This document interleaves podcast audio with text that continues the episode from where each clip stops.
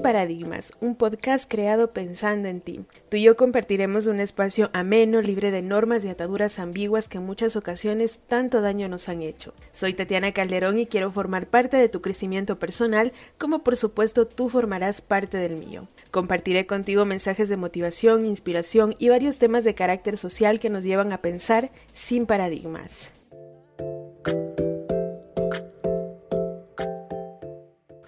Amigos, ¿cómo están? Muy buena vida. Oigan, para mí es una felicidad enorme regresar a este pequeño espacio, darle vida nuevamente a este proyecto que lo inicié hace muy pocos meses y al que he tratado siempre de darle lo mejor de mí. Como siempre les he manifestado, este proyecto tiene el objetivo central de brindarles un mensaje de motivación, de ir creciendo juntos. Por A razones en las últimas semanas no sentía ese impulso de motivación necesaria como para sentarme a grabar y a la final expresarles algo que probablemente no estaba pasando en mi interior y esa se podría decir que fue la razón principal de mi ausencia por este medio. Pero como siempre he dicho, se necesita de un poco de noche para aprender a apreciar el amanecer y este periodo a la final fue favorecedor para poder analizar qué es lo que necesitaba en mi vida y qué era necesario desechar por completo.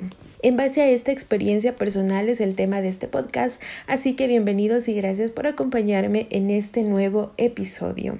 Vamos a conocer algunos pasos o tácticas que nos pueden ayudar a volver a empezar y con volver a empezar no me refiero específicamente a abandonar un camino para escoger otro. A veces, como me sucedió a mí, es necesario hacer una pausa, respirar un poco, analizar si el camino que escogimos me está haciendo feliz, nos está haciendo felices o si realmente es lo que deseo para mí o para mi vida. Así que dentro de los pasos encontramos lo siguiente. Enfocarnos en lo positivo puede ser la clave esencial en este proceso.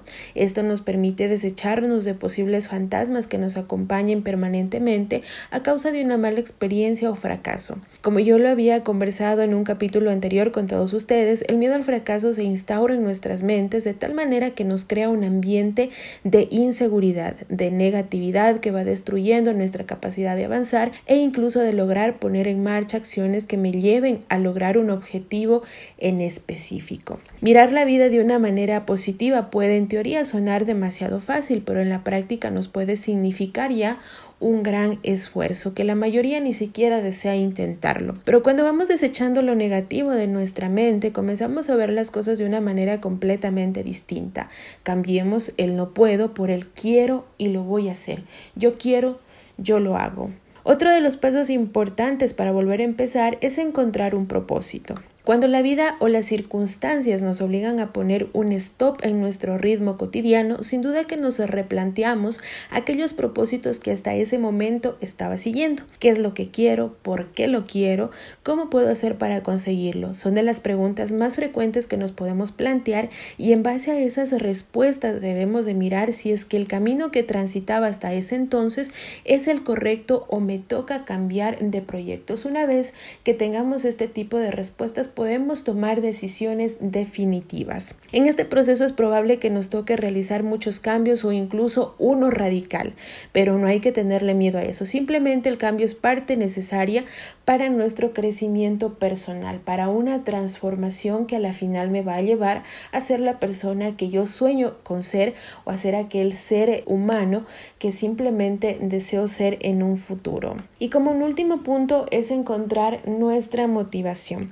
Como les había manifestado al inicio de este podcast, en las últimas semanas sentía una enorme falta de motivación para realizar varias actividades que incluso forman parte de mi rutina diaria. Y es que en varias ocasiones esa cotidianidad nos lleva a perder la emoción del por qué estoy haciendo tal o cual cosa o por qué me embarqué en un proyecto determinado. Esto nos puede suceder, por ejemplo, cuando estamos atravesando nuestros estudios secundarios o superiores. Nosotros entramos a la universidad, voy a poner en específico ese ejemplo, nosotros entramos a la universidad con un sueño, queremos ser profesionales en ciertas áreas y obviamente esa alegría, esa emoción con el tiempo se nos puede ir desvaneciendo porque nos encontramos con varios obstáculos, porque el camino se nos pone cuesta arriba y obviamente ya resulta un poco más difícil llevar a cabo ese proyecto que me planteé. Pero como ya lo habíamos mencionado con anterioridad, no podemos apoyarnos siempre en la motivación o en la fuerza de voluntad porque tarde o temprano la misma se nos va a acabar o se nos va a agotar. Necesitamos de disciplina para mantenernos firmes e inyectarle ese impulso de energía a nuestro día a día.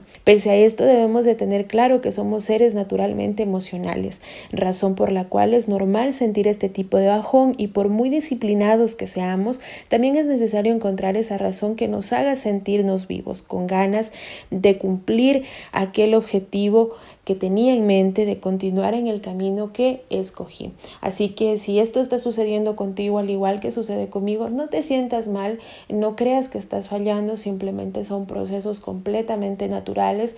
Como les decía, eh, tener ese stop. Eh, Ponerle pausa a la vida, a ese ritmo diario, a esa cotidianidad, a veces puede ser demasiado favorecedor porque nos va a permitir respirar, nos va a permitir replantearnos aquellos objetivos que tenemos, si estoy yendo por el camino que realmente deseo o simplemente tengo que cambiar de perspectiva, mirar hacia otro lado y emprender nuevos caminos o nuevos proyectos. Y bueno, ese es el tema del día de hoy. Gracias por haberme acompañado en este nuevo episodio de Sin Paradigmas.